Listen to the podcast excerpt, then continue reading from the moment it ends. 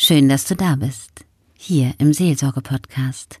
Heute habe ich einen ganz besonderen Beitrag für dich.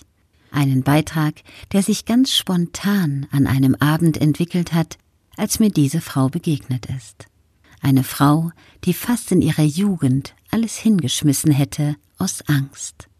Heute ist sie Buchautorin, Fachinformatikerin, Business Coach, internationale Speakerin und vor allem ein Mensch mit dem Herz am richtigen Fleck. Sie sagt und schreibt in ihrem Buch, die eigene Angst zu überwinden, das ist der Schlüssel zum Erfolg. Erfolgreiche Menschen wägen das Risiko ab, was ihnen Angst macht, und machen es dann trotzdem. Dieses Thema bewegt diese junge Frau. Es hat sie stark gemacht, erfolgreich gemacht. Ihr Herzensprojekt war es, zu diesem Thema ein Buch zu schreiben, was jetzt 2021 erscheint. Das Buch mit dem Titel Angst als Erfolgsmotor.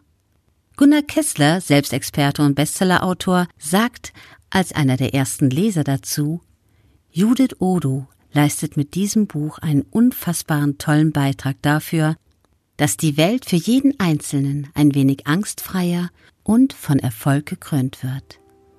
Lass dich überraschen und lerne sie kennen, jetzt hier im Seelsorge-Podcast.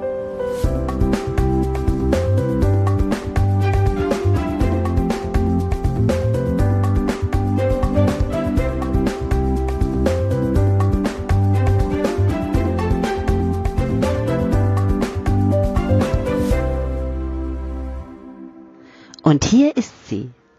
Die Dame, die nicht darauf besteht, dass man sagt, sie ist maximal pigmentiert, sie ist aber auch keine schwarze, weil sie sagt, ich bin doch eigentlich braun. ich habe sie heute kennengelernt, hier bei Creator, total interessant. Sie hat einen tollen Vortrag gemacht und darum schenkt sie uns heute auch noch ein kleines Interview für den Seelsorge-Podcast. Sie stellt sich selber vor, sie ist seit vielen Jahren in Deutschland und sie hatte einen echt schweren Start und hätte fast abgebrochen. Stellst du dich vor, Judith?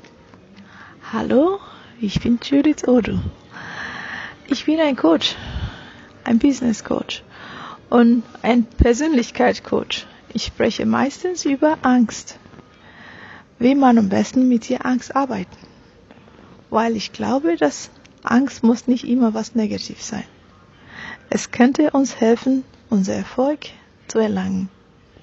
Wie kommst du zu dem Thema Angst? Erzähl das mal bitte.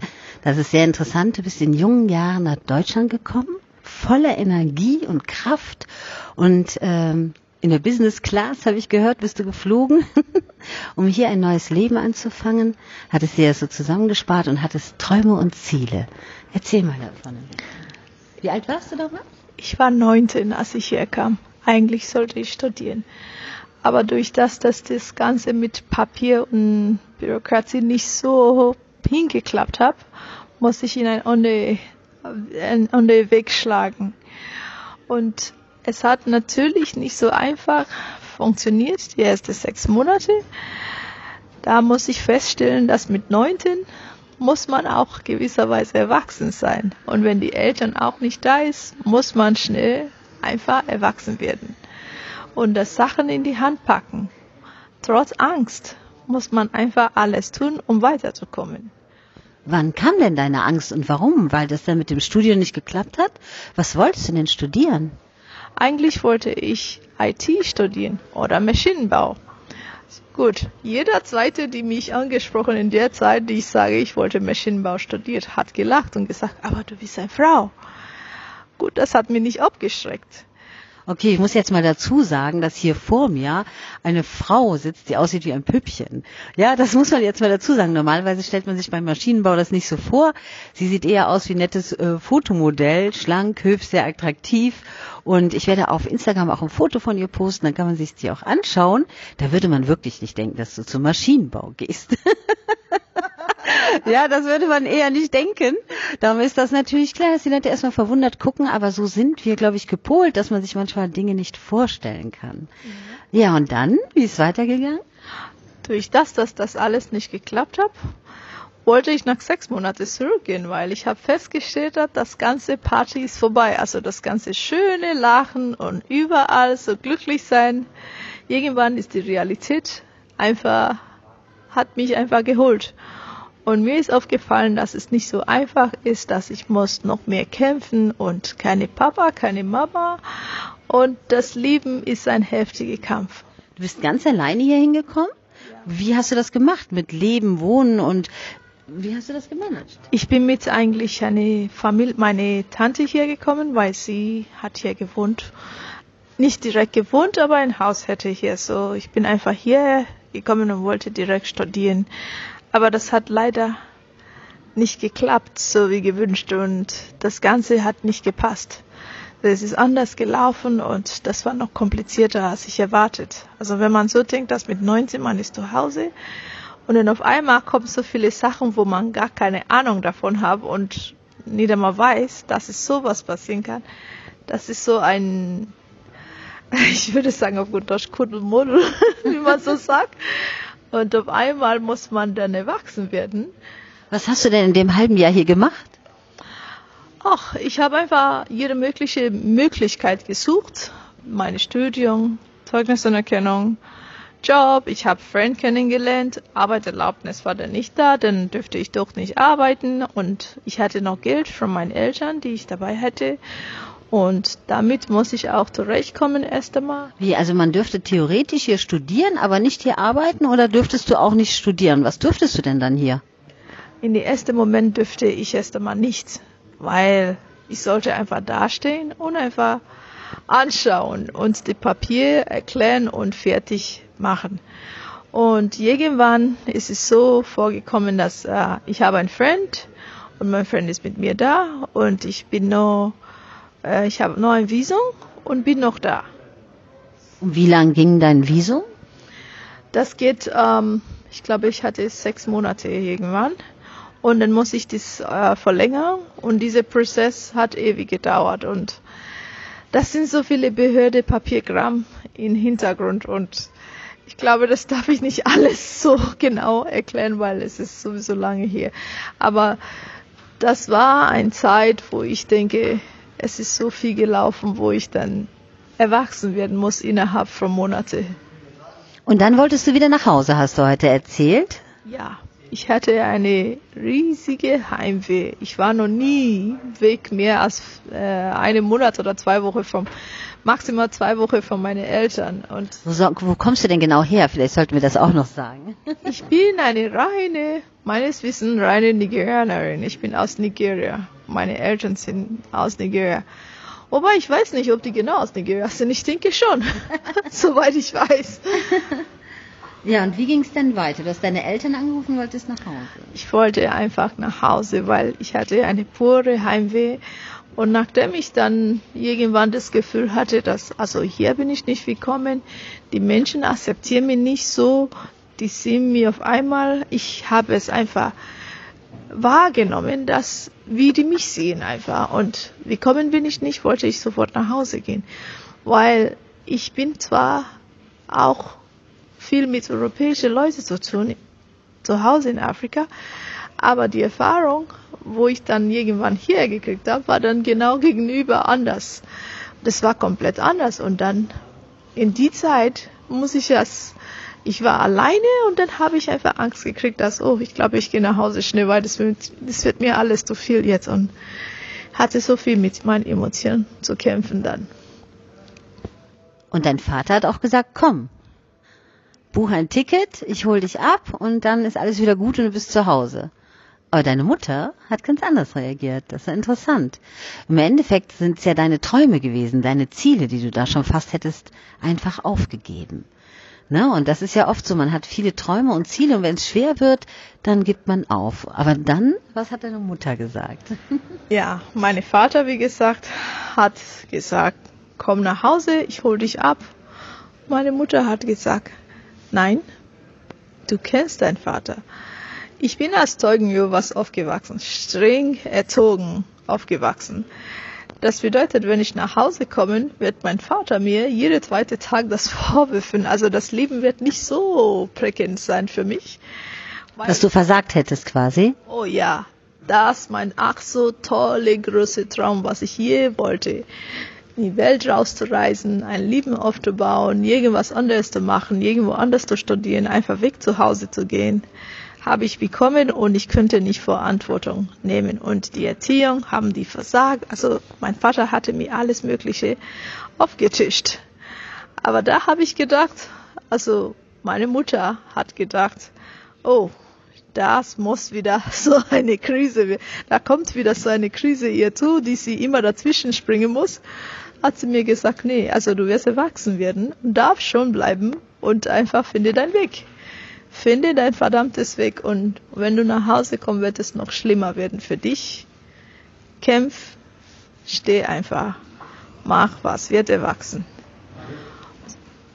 Ist ja natürlich sehr hart. Mit 19 denkt man ja immer, man kann einfach wieder zurückgehen. Aber wenn man dann so erzogen wird, und ich muss zugeben, ich wusste gar nicht, dass bei euch auch Zeugen Jehovas sowas vertreten ist, ähm, ist ja knallhart, wenn dann die Mutter sagt, nein, weil dein Leben wird ja hier im Endeffekt die Hölle werden. Du bist so erzogen worden, dass du kämpfen kannst, dass du dein Ding durchziehst und du kriegst Panik, Angst, bist in einer fremden Stadt. Und wo bist du gewesen damals? Ich bin in München. Ich war immer in München. Also ähm, Zeugen Jehovas in Deutschland und Zeugen Jehovas in Afrika sind meiner Meinung nach gewisserweise sehr zwei verschiedene Welt.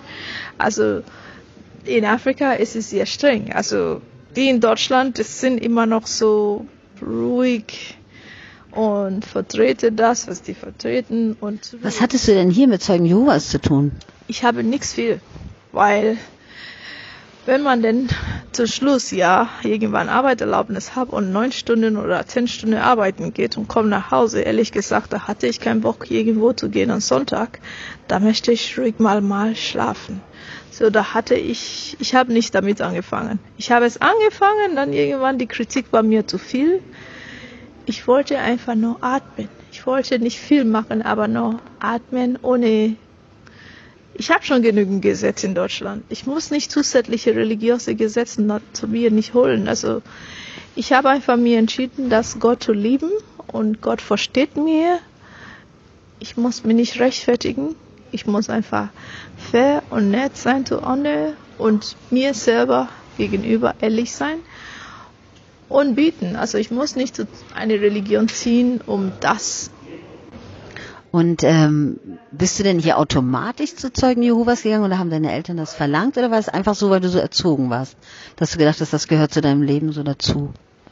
Für mich muss ich zugeben, das hat mein Leben geprägt. Also ich bin ein Teil davon, diese Person, die ich geworden bin heute, ein Teil von dieser Religion und ich kann es nicht, äh, ich kann es nicht kritisieren, dass es schlecht war. Das hat mir eigentlich viel geprägt und ich bin natürlich hingegangen, weil ich fand es nicht schlimm. Also ich finde es auch nicht bis heute so schlimm gerade. Es ist nur, jeder Mensch muss für sich entscheiden, was er will und jeder Mensch muss einfach entscheiden, wie er Gott zu Gott stehe. Und das war ja wahrscheinlich auch das Einzige, was du kanntest jetzt hier, was vertraut war, ne? Im Endeffekt. So wie andere in die Kirche gehen, überall auf der Welt, oder ihren Glauben beten, überall auf der Welt, warst du ja hier ganz alleine und das war das Einzige, was in dem Moment Bestand hatte, was du kanntest, ne? Ich glaube ja. Also gewisserweise war ich schon mal auf die Kirche in zurück in Afrika.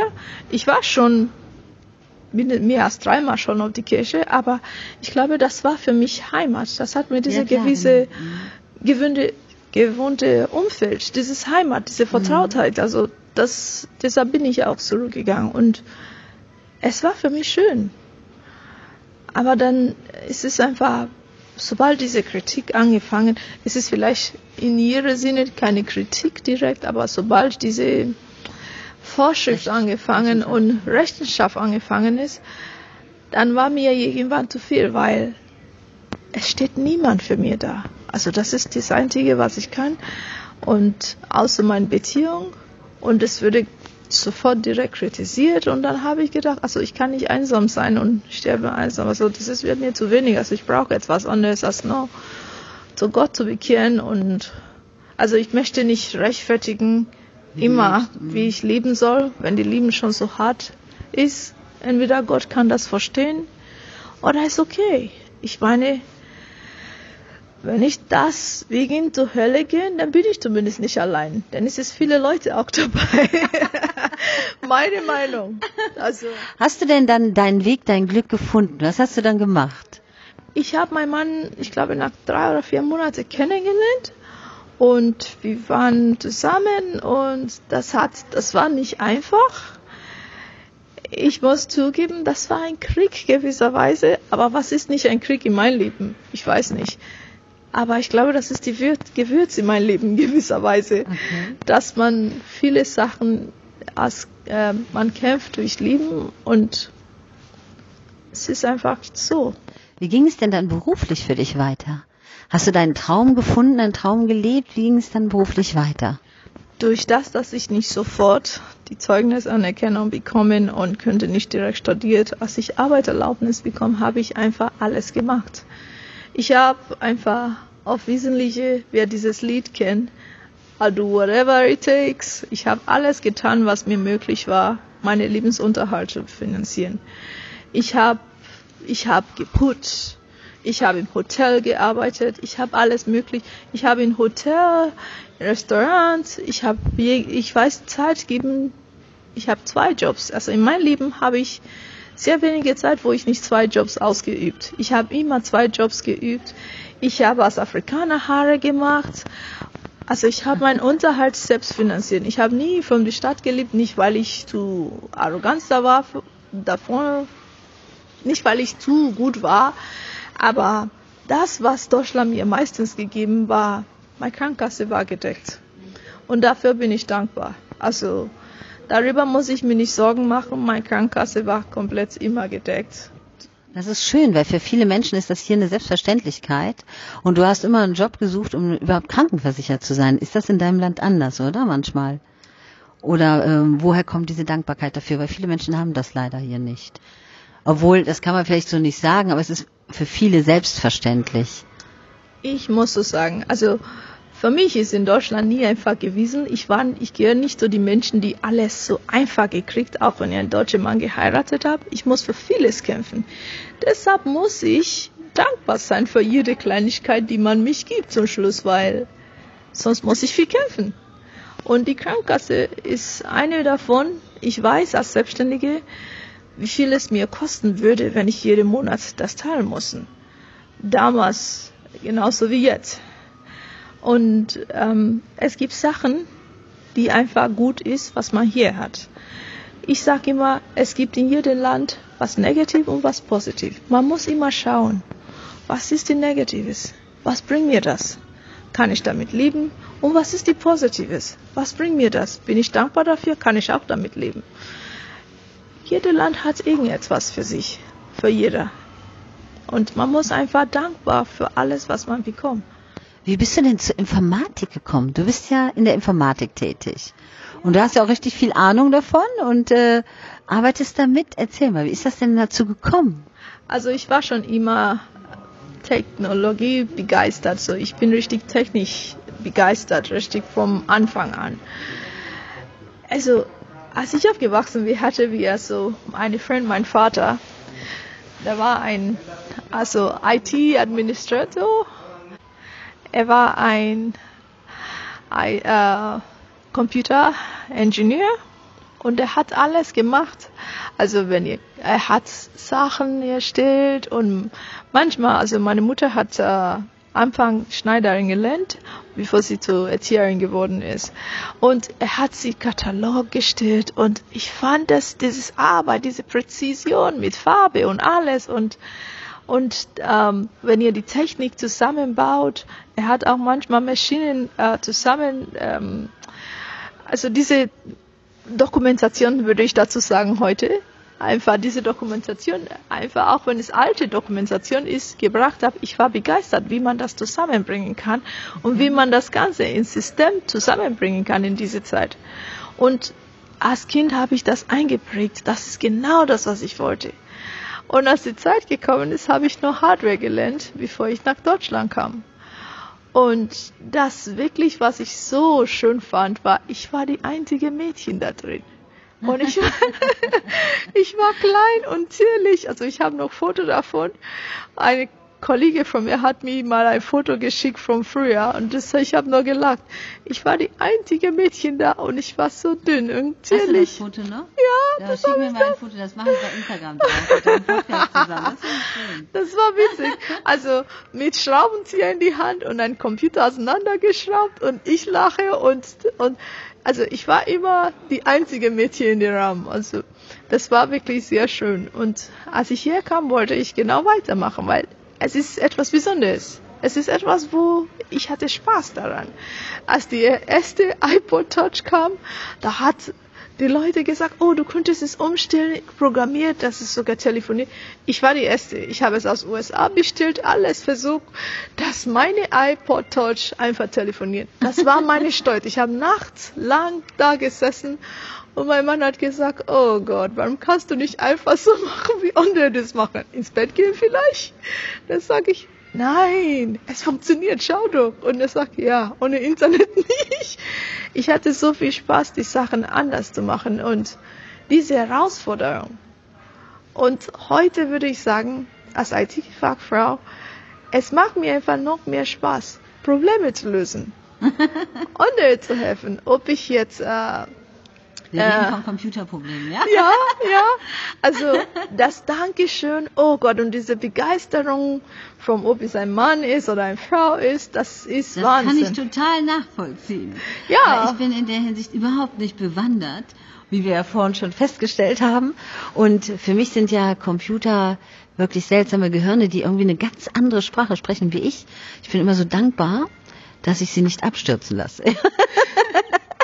Und da finde ich das so toll, auch so Kleinigkeiten wie vorhin, wo ich dir erzählt habe, ein kleines Problem, dass du sofort die Lösung kennst, ohne überhaupt zu sagen, da muss ich erstmal in deinen Rechner gucken und das, und du weißt sofort, worum es geht. Das ist so, als wenn du das Ding inhaliert hast, ja. Ja, das hat damit zu tun, dass, wie du sagst vorher, stürzen lassen. Also ich habe schon mal System öfter stürzen lassen, aber das ist das Thema, was ich spreche, meistens über Angst. Aber die Thema mit Computer stürzen lassen und das überhaupt zu kennen, ist das, wenn man etwas mehrmals gemacht hat, dann weiß man meistens, wenn jemand was sagt, dann weiß man sofort, wo die Problem sein kann, was es ist und das ist klassische Toll. Erfahrung, einfach Sachen. Aber du machst jetzt wieder was ganz anderes oder bist du noch in diesem Thema? Bist du beruflich noch da drin? Ja, das ist, das ist, äh, ich habe einmal gesagt, das ist da, wo ich ich sein kann auch. Da, wo ich eine Mädchen sein darf. Und da, wo ich keine Mama sein, die streng sein muss, wo ich einfach Judith sein, wo ich meine, meine kleine Mädchen rauslassen kann. Wo ich wirklich, äh, jeder Mensch hat ja kleine Kind ja, in sich, ja. Und das ist da, wo mein kleines Kind in, wenn man sagt, in Schlamm, äh, in eine Pfütze springen, das ist genau, wo meine kleine Mädchen in eine Pfütze jetzt springen tut. Und das ist da, wo ich Herausforderungen in die Hand nehme und ich bin sehr glücklich, wenn ich das mache. Das habe ich festgestellt. Also ich bin eine, ich spreche sehr gerne, weil das mein Energie fließt nach oben. Ich könnte stundenlang eine, eine Vortrag halten. Das begeistert mich. Und das ist noch ein Ding, was mir wirklich meine Augen strahlen lässt und dann mein IT. Also am Anfang war ich nicht die Beste. Ich habe viel zu kämpfen gehabt, sehr viel. Hast du das denn studiert hinterher oder hast du dir das alles selber weiter beigebracht? Nein, ich habe weitergemacht. Also nachdem ich die Zeit nicht gehabt zu studieren, habe ich zeitlang als Affiliate Marketing. Uh, so ich habe in amerikanischer Version Affiliate Marketing gelernt, mich selbst beigebracht, viel geübt und Online Marketing viel gemacht mit WordPress, das ganze Website bauen und das ganze wow. habe ich selbst mit beigebracht. Und irgendwann habe ich dann, ich glaube nach so vielen Jahren hat Deutschland doch mir die Chance gegeben, eine Weiterbildung zu gewähren. Und dafür bin ich furchtbar, furchtbar dankbar, weil man hat mir mehrmals abgelehnt. Ja, weil die Leute immer nach Papieren gehen, ne? Ja. Also es gibt ja sehr viele Menschen, die Dinge können, die aber nicht auf dem Papier stehen. Genau. Aber man hat heutzutage kaum eine Chance, in die Firma reinzukommen und zu beweisen, was man kann, wenn das nicht alles schon dokumentiert ist, wie ein Lebenslauf und das kann ich und das kann ich, das kann ich. Im Prinzip bist du jemand, der muss in ein Unternehmen gehen und zeigen, was er kann. Ja, also die Unternehmen, die haben mir eine Chance gegeben.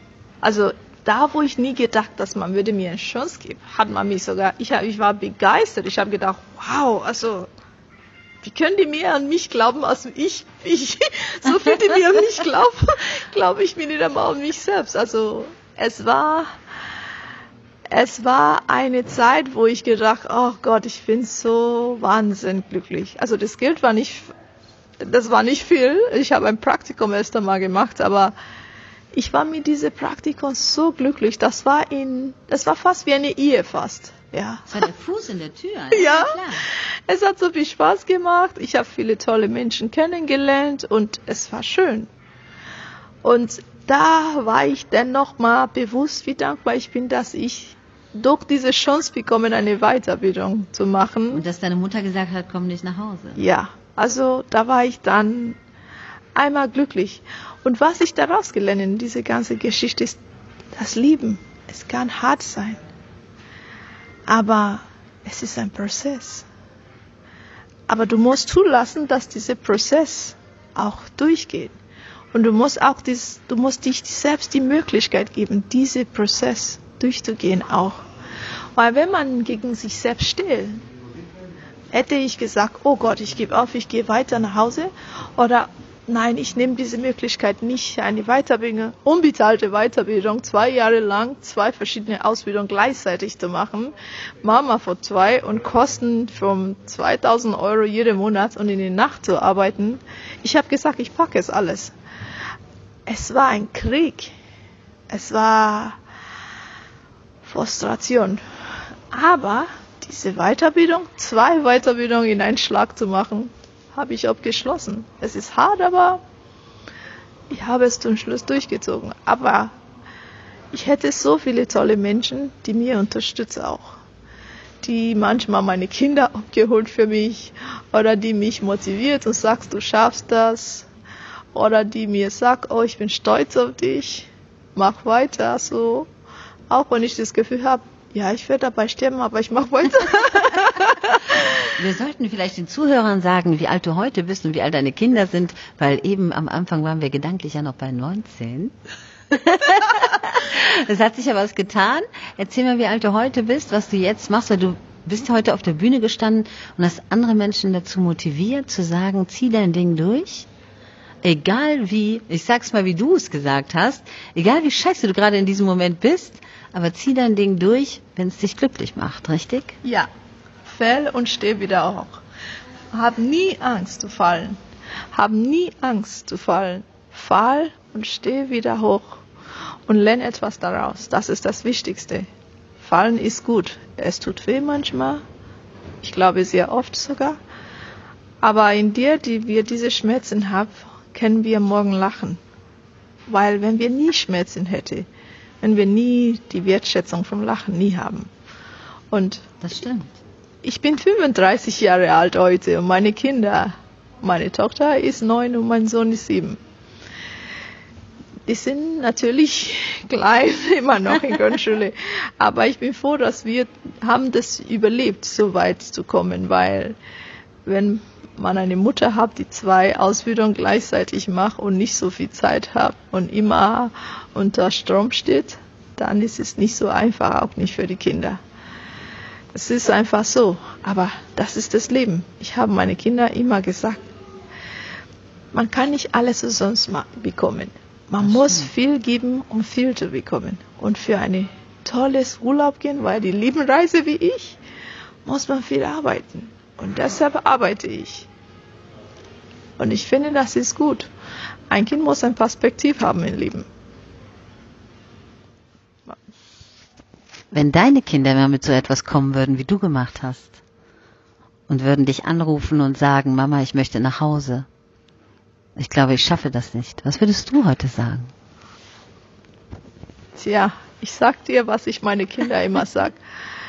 Ich, es hört zwar ein bisschen das ist meine Sprache, man muss es nicht verstehen, aber man kann es auch für sich auch nehmen. Ich sage meine Kinder meistens, Löwe gehen mit Löwe. Frag dich, bist du die Löwe jetzt oder bist du die Schaf jetzt? Und ich kann dir garantieren, also manchmal sagen meine Kinder, weißt du Mama, ich möchte heute die Schaf sein. Und es ist okay. ja, es ist okay. Also ich sage, Ey, manchmal will ich nur die Schaf sein und schlafen. Meistens schlafen. Das ist kosten. Das ist wirklich etwas, die ich nicht kriege jedes Mal, habe ich dir gesagt. Und wenn die sagen, ich möchte die Schafe sein, dann sage ich, dann sei es einfach Schaf. Ist nicht schlimm. Du musst nicht die Löwe und jeden Tag sein. Ich danke dir für dieses wirklich sehr, sehr schöne Interview. Und ich finde es ganz toll, dich so kennenzulernen. Man sieht deine Herzensbotschaft. Du möchtest, dass die Menschen wissen, es ist nicht schlimm, wenn man hinfällt. Und ich sage immer, stell dir mal vor, als kleines Baby, wie oft fallen die Menschen? Wenn alle nicht wieder aufstehen würden, würden wir alle durch die Gegend kriechen. Ja? wie wäre das denn? Möchtest du noch zum Abschied etwas sagen? Ja, ich würde wirklich jeder raten.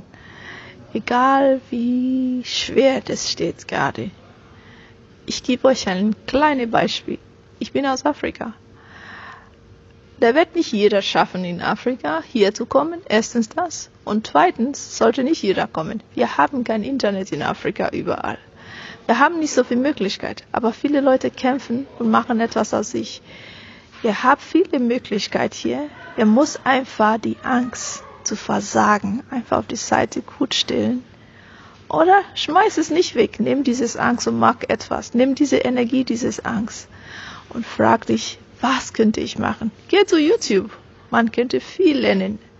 Also man kriegt vieles für nichts. Geh nicht nur zu Facebook, um Fotos zu liken. Geh da was zu lernen. Es gibt viele Sachen, was man lernen. Also diese Wachstum, was wir jetzt haben, heutige Tag, ist Wahnsinn. Man muss nicht einmal zu die Uni live gehen, man kann auch online Uni gehen. Man kann aus sich viel machen.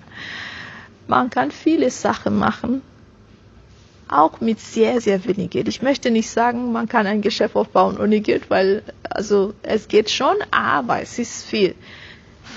Bitte verliert nie das Gedanken, nie an sich zu kämpfen. Basteln an euch, das ist euer Leben. Man kriegt es nicht zweimal. Heute, jetzt und jetzt, das ist dein Leben. Und Angst zu haben, etwas in dein Leben zu ändern, das ist das größte Fehler. Immer sich fragen, wenn ich zwei Jahre später zurück oder in zehn Jahre zurückdenken, was würde ich anders machen?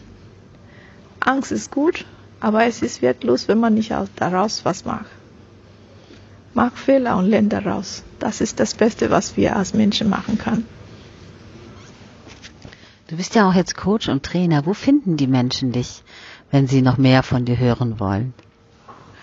Das ist, das ist sehr interessant. Also mich findet man in Instagram und in Facebook. Ich habe zwar keine Audio in dem Moment, aber ich bastel noch an mich. Also ich würde noch mehr. Man kann mich schreiben. Ich coache gern persönlich. Ich stehe auf persönliche Sachen, weil ich denke, an Menschen muss man nageln. Man muss wirklich persönlich, wer Anliegen haben, muss persönlich mich anschreiben an Instagram und Sag mal deinen Namen, wo man dich findet. Ich bin Judith Odu. Es ist Judith A unterstrich Odu auf Instagram. Also in Facebook findest du mich unter Judith Odu. Okay. Ich danke dir vielmals. Wir werden auch noch deinen Link unter den Podcast setzen. Okay? Ich danke euch allen fürs Zuhören.